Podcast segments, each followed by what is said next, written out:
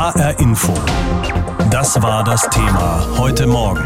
Von Unterricht und Maskenpflicht. Hessen vor dem Schulstart. Es ist Freitag und damit der offiziell letzte Ferientag in Hessen. Am Montag geht die Schule wieder los. Ein denkwürdiger Sommer liegt dann hinter uns, der Corona-Sommer. Viele blieben ja komplett zu Hause, andere wiederum suchten das Weite, allerdings ein bisschen näher als sonst vielleicht. Vor allem im Süden und im Norden der Republik war es dementsprechend voll.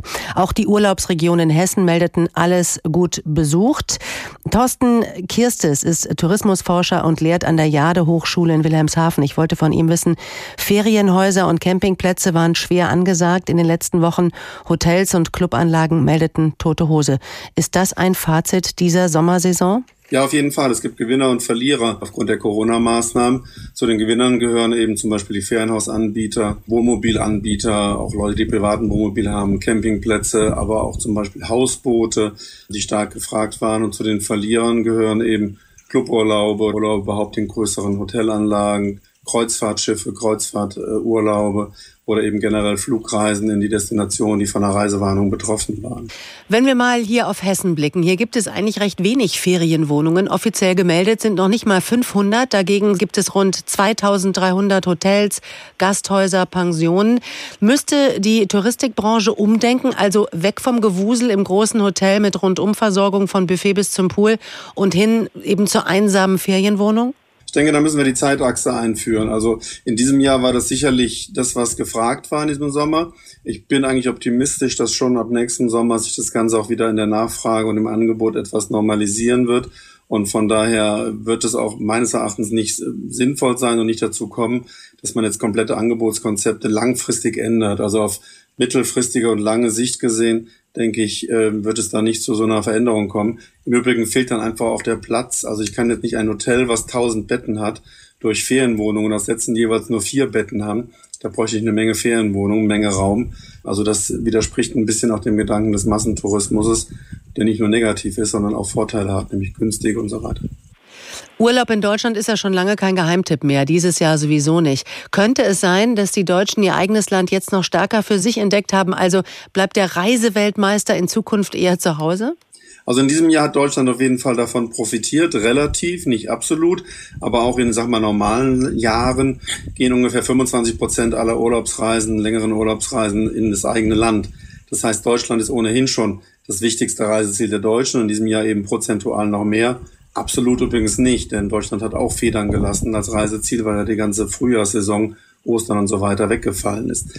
Ich denke, viele Leute haben in der Tat Ecken entdeckt, die sie noch nicht kannten, ähm, fanden sie sicherlich auch interessant. Ich würde jetzt als Deutschland-Touristiker nicht darauf hoffen, dass das ein langanhaltender Boom ist, sondern gerade weil die Leute in diesem Jahr ja teilweise nicht wegfahren konnten in weitere Gefilde, was sie eigentlich wollten, werden sie dies sicherlich nachholen im nächsten oder im übernächsten Jahr, wenn in irgendeiner Weise diese Pandemie nicht mehr so stark präsent ist.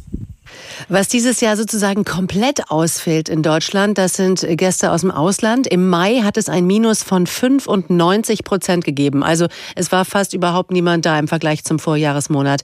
Hat der heimischen Tourismusbranche der starke Sommer geholfen, diesen Schlag wegzustecken? Das ist auf jeden Fall dramatisch, dass äh, viele ausländische Gäste, Sie sagen ja fast schon alle ausländischen Gäste weggebrochen sind. Natürlich wurde es ein bisschen aufgefangen durch äh, Binnentourismus, also Tourismus von Deutschen in Deutschland, aber das kann das Ganze nicht kompensieren. Also ja, es hat geholfen natürlich, dass viele im Inland geblieben sind. Dann hatte man allerdings an Nordostsee oder auch in den Bergen teilweise dann das Phänomen des Overtourismus plötzlich, was man sonst nur aus anderen Destinationen kennt. Aber es hat die Leute nicht reich gemacht in Deutschland. Also das war sicherlich gut und hilfreich für den Deutschlandtourismus. Es sei allen Deutschlandtourismus-Experten auch gegönnt, dass das geklappt hat. Aber es war ein Tropfen auf den heißen Stein, sage ich mal, denn vieles ist trotzdem weggefallen. Herr Kirskes, während wir hier sprechen, weiß ich, dass Sie in Ihrem Ferienhaus sitzen in Frankreich. Das sei Ihnen gegönnt und das vermieten Sie ja auch, dieses Ferienhaus. Wenn Sie in Ihre Reservierungsbüchlein schauen. Merken Sie schon was an den Buchungen? Kehren die Touristen im Herbst zurück? Also das war sehr interessant. Sobald die Reisewarnung aufgehoben wurde für Frankreich, Frankreich war ja lange wie andere Destinationen quasi ausgesperrt, aus deutscher Sicht und umgekehrt auch, kamen die Anfragen stärker. Also sofort äh, gab es mehr Anfragen und in der Tat gibt es jetzt auch sehr kurzfristige Anfragen, die also wirklich von heute auf morgen oder mit dem Vorlauf von zwei, drei Tagen noch ein Ferienhaus suchen und entsprechend nachfragen. Da merkt man, dass das ein Trend ist, weil man ja in so einem Ferienhaus sehr isoliert leben kann, sich quasi in Quarantäne begeben kann. Ich selbst bin jetzt quasi auch schon seit meinen Urlaubswochen hier wie in Quarantäne. Man muss ja nicht vielen Leuten begegnen, kann trotzdem an den Strand gehen, auch da Abstand wahren. Insofern ist das wirklich die ideale Urlaubsform für Leute, die da also vorsichtig sein wollen. Und es hat in der Tat zu einer starken Nachfrage geführt. Heute ist in Hessen der letzte Schulferientag. Ein Anlass, mal einen Blick zurück auf die Ferienzeit zu werfen, die dieses Mal so ganz anders war als normalerweise. Wie gut oder nicht gut waren Hotels, Pensionen und Restaurants ausgelastet? Wie ist es mit den Anti-Corona-Vorschriften gewesen? Hat sich die Branche vom Lockdown erholen können? Rechnet der Tourismus vielleicht auch mit mehr Gästen in der Heimat? Viele Fragen. Thomas Korte hat sich am Edersee umgehört. Knapp 40 Millionen Kubikmeter Wasser sind derzeit im Edersee. Tendenz eher fallend nach dem trockenen Frühjahr zu erwarten. Dann mit Corona und dem Lockdown die Frage, wie geht es aber insgesamt weiter? Also die Erwartung bei den Betrieben war natürlich schon groß, dass halt das Reisen wieder gut möglich ist und dass viele Gäste in die Region kommen, um auch ein bisschen die Umsatzverluste aufzufangen, die halt natürlich gerade Anfang des Jahres entstanden sind. Und die scheinen zumindest zum Teil erfüllt worden zu sein. So eine erste Bilanz von Klaus Günther von der Edersee Touristik. Also es hat sich sehr, sehr gut entwickelt. Besser als gedacht, glaube ich. Gerade im Bereich der Campingplätze und auch der Ferienwohnungen war es so, dass da wirklich jetzt über die ähm, hessischen Ferien die Plätze ausgebucht waren. Auf dem Campingplatz Affolderner See scheint sich ein bundesweiter Trend zu bestätigen. Die Lust auf die etwas andere Art des Urlaubs sei zu spüren, so Platzchefin Manuela Schenk. Die Erwartungen sind weitaus übertroffen. Wir können alle hier zufrieden sein. Die Leute entdecken wieder die bisschen Freiheit, die sie dadurch haben. Die Kinder können wieder ein bisschen toben und somit denke ich entspannte Eltern. Auch die Hotels rund um den Edersee sind gut gebucht. Mitte Mai kamen die ersten Gäste, so die Erfahrung von Christian Gerlach, Chef des Hotel Werbetal und Vorstand im Hotel- und Gastronomieverband Waldeck-Frankenberg. Die Stammgäste kommen wie eh und je. Und wenn man vielleicht noch sagt, das kommen vielleicht jetzt 10 Prozent neue. Oft muss man ja auch absagen, weil man das Haus voll hat. Wenn man voll hat, dann kann man den einen oder anderen Gast nicht nehmen. Aber ich denke, es ist schon eine gewisse Steigerung da. Tagesgäste kommen an den Edersee, wenn das Wetter gut ist. In diesem Jahr ein Glücksfall für die Restaurants, Imbissbuden und Eisdielen, sagt Kostas vom Eiscafé Point. Man hat gemerkt, dass Leute das regelmäßig machen, Urlaub im Ausland. Dieses Jahr haben die hier, so wir hatten gut zu tun. Wilfried Meyer, Kapitän auf der Edersee Star, ist weniger zufrieden. 35 Prozent vom normalen Umsatz der Zeit. Noch fehlten die Busreisen, Vereine und Schulklassen auf seinen beiden Passagierschiffen. Aber der Edersee könnte als Reiseziel ein Image gewonnen haben. Dass sie ihn hier vor Ort gesehen haben, was alle für Möglichkeiten hier bei uns in der Region gibt und dass daraufhin irgendwann der Entschluss mal wieder kommt, zum Edersee zu fahren. So hofft der Edersee-Tourismus insgesamt auf eine Zukunft. Doch die sei ohne Wasser im Stausee schlecht, prophezeit Klaus Günther. Da helfe weder tolles Wetter noch die Angst vor Corona im Ausland. Wir stellen auch fest, dass viele Gäste fragen und sich dazu entscheiden, nicht zu uns zu kommen. Das Wasser spielt eine wirklich wesentliche Rolle. Wo der See auch sozusagen in der Marke beinhaltet, das ist das eine schwierige Situation. HR Info. Das war das Thema heute Morgen. Von Unterricht und Maskenpflicht. Hessen vor dem Schulstart. Nächste Woche Montag geht die Schule in Hessen wieder los. Das neue Schuljahr beginnt. Auch für Hessens neue Erstklässler. Knapp 56.000 I-Dötzchen gibt's bei uns. Normalerweise ist die Einschulung ja ein Termin, bei dem es in der einen oder anderen Familie auch größere Feiern gibt. In Zeiten von Corona und angesichts steigender Infektionszahlen ist es wohl kaum möglich. Deshalb braucht es für die Einschulung neue Ideen, damit dieser Tag auch wirklich toll wird. Konrad spielt im Garten hinter seinem Elternhaus Fußball. Denn noch sind Ferien. Aber bald schon steht für ihn ein großes Ereignis bevor. Ich werde eingeschult. Worauf er sich besonders freut? Auf meine Klasse. Konrad Peter wird als einer von 58 Schülern in Einhausen eingeschult. Jede der drei Klassen bekommt eine eigene Feier, gestaffelt nach Uhrzeit. Mitbringen wird Konrad zur Einschulung nur seinen Papa und Mama Melanie.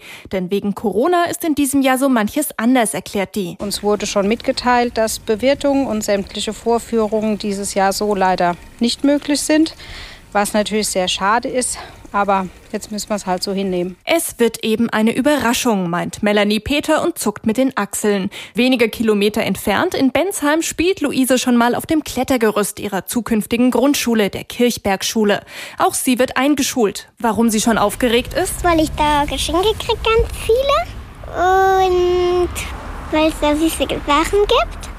Dass zu ihrer Einschulung am Dienstag nicht ihre Großeltern mitkommen können, dass dort nicht die älteren Schüler das Programm gestalten werden, sondern stattdessen Videos gezeigt werden und dass somit vieles anders wird als bei der Einschulung ihres älteren Bruders, nimmt Luise gelassen. Das ist egal, weil es genauso schön ist. Ihre Mutter Anja Fritsche ergänzt. Also ich habe jetzt ihr die Schultüte genäht und noch ein Kleidchen dazu genäht und wir laden dann auch am Wochenende die Verwandten ein. Also Omi. Und da ist es ein richtiges Fest. Anja Fritsche findet, man muss die Situation nehmen, wie sie ist. Dafür, dass die Kinder einen guten Start haben, sorgt an der Kirchbergschule Lehrerin Birgit Eisele Schütz. Die Hauptsache bei der Einschulung für die Kinder ist sowieso die erste Stunde mit der Klassenlehrerin. Also der Raum wird schön geschmückt sein, die Turnhalle werden wir wieder schön herrichten und ich denke, es wird trotzdem auch eine schöne Feier. Und dass die Feier in diesem Jahr zumindest an der Schule deutlich kleiner und ruhiger ausfällt, kann auch den ein oder anderen Vorteil haben, glaubt Birgit Eisele. Eisele Schütz. Wir werden mehr Raum haben, sonst ist es wirklich knallevoll. Wir haben eine kleine Turnhalle und das ist für die Kinder vielleicht dieses Mal viel schöner. Es wird auf jeden Fall ein Schuljahr, das es so noch nicht gegeben hat, wie so vieles im Corona-Jahr 2020 mit Maskenpflicht an Schulen, nur nicht im Unterricht. Und wir schauen uns das heute Morgen ein wenig genauer an in das Thema, wie sich die Schulen in Hessen darauf vorbereitet haben. Desinfektionsspender aufstellen, durchwischen, Eltern informieren, neueste Beschlüsse vom Kultusministerium abgleichen. Für Schulleiter und andere Mitarbeiterinnen war die Woche vor Schulbeginn richtig stressig. Es gelten die hessischen Corona-Hygieneregeln und die ändern sich manchmal ja sehr kurzfristig. Unsere Reporterin Andreas Bonhagen hat sich angeschaut, wie sich die Mittelstufenschule Dichterviertel in Wiesbaden auf den Schulstart vorbereitet hat. Das ist ein Restaurant oder Ja, ja, okay, gut. Es sind sehr viele Anrufe im Moment, ja, sehr viel Unruhe, dass äh, alle was wissen wollen. Die Post hat auch diesmal nicht so funktioniert und dann gibt es natürlich noch mehr Anrufe. Ist viele Arbeit, ja. Erzählt die Schulsekretärin Sekretärin Heike Jüsken. 21 Klassen werden Montag in die Mittelstufenschule Dichterviertel strömen. Es gibt im Vorfeld so viel zu klären. Gut, dass Schulleiter Stefan Schloter eher ein Fels in der Brandung ist. Obwohl auch er mit Blick auf das Kultusministerium sagt, das sind viele Sachen, die noch nicht geklärt sind, wo wir uns ein bisschen mehr Einheitlichkeit wünschen würden, dass so auch konkret gesagt wird, was ist zu tun, ja, und auch praxisnah. Erst Mittwoch wurde klar, Hessen bekommt Maskenpflicht auf Schulhöfen und Fluren. Das hatte Schloter ohnehin so geplant geplant. Lehrerinnen und Lehrer, die zur Risikogruppe gehören, können an seiner Schule auch eine Maskenpflicht im Klassenraum einführen. Schloter spricht von einem Zwiespalt zwischen Fürsorge für das Kollegium und Erziehungsauftrag. Es gibt viele Detailfragen. Zum Beispiel, wie kann Mittagessen für 263 Kinder in drei kleinen Räumen funktionieren, ohne dass sich Klassen mischen? Die fünften Klassen, die gehen schon um 12.25 Uhr essen also nach der fünften Stunde und die äh, sechsten Klasse gehen nach der sechsten. Und dann haben wir noch die siebten und achten Klassen und die schieben wir so zwischen rein. Die Klassen werden halbiert. Eine Hälfte hat 20 Minuten Zeit zu essen. Barbara Sieber und Gisela Komprix, zwei Damen vom Förderverein, haben eine neue Aufgabe. Wir machen Essensbeaufsichtigung mit Abstandsregelungen, die Getränke und so weiter. Es wird alles eingeteilt, eingeschenkt. Die Schulklassen werden auf verschiedene Treppenaufgänge verteilt. In den Klassenräumen steht Desinfektionsmittel. Schlote hofft, dass alles gut geht. Wir kriegen ja viele aus dem Heimaturlaub, die in der Türkei waren oder in Bosnien oder Albanien. Und wir wissen ja nicht, wie die hierher kommen, ob die gesund hierher kommen. Und ich hätte mir gewünscht, dass wir vielleicht noch so eine Phase haben mit den halben Klassen. Es gab Schülerinnen und Schüler, die in der Homeschooling-Zeit abgehängt waren. Keine Mailadresse, kein Computerzugang. Zum Teil ist ab Montag also unter erschwerten Bedingungen einiges aufzuholen. HR Info. Das Thema. Wer es hört, hat mehr zu sagen.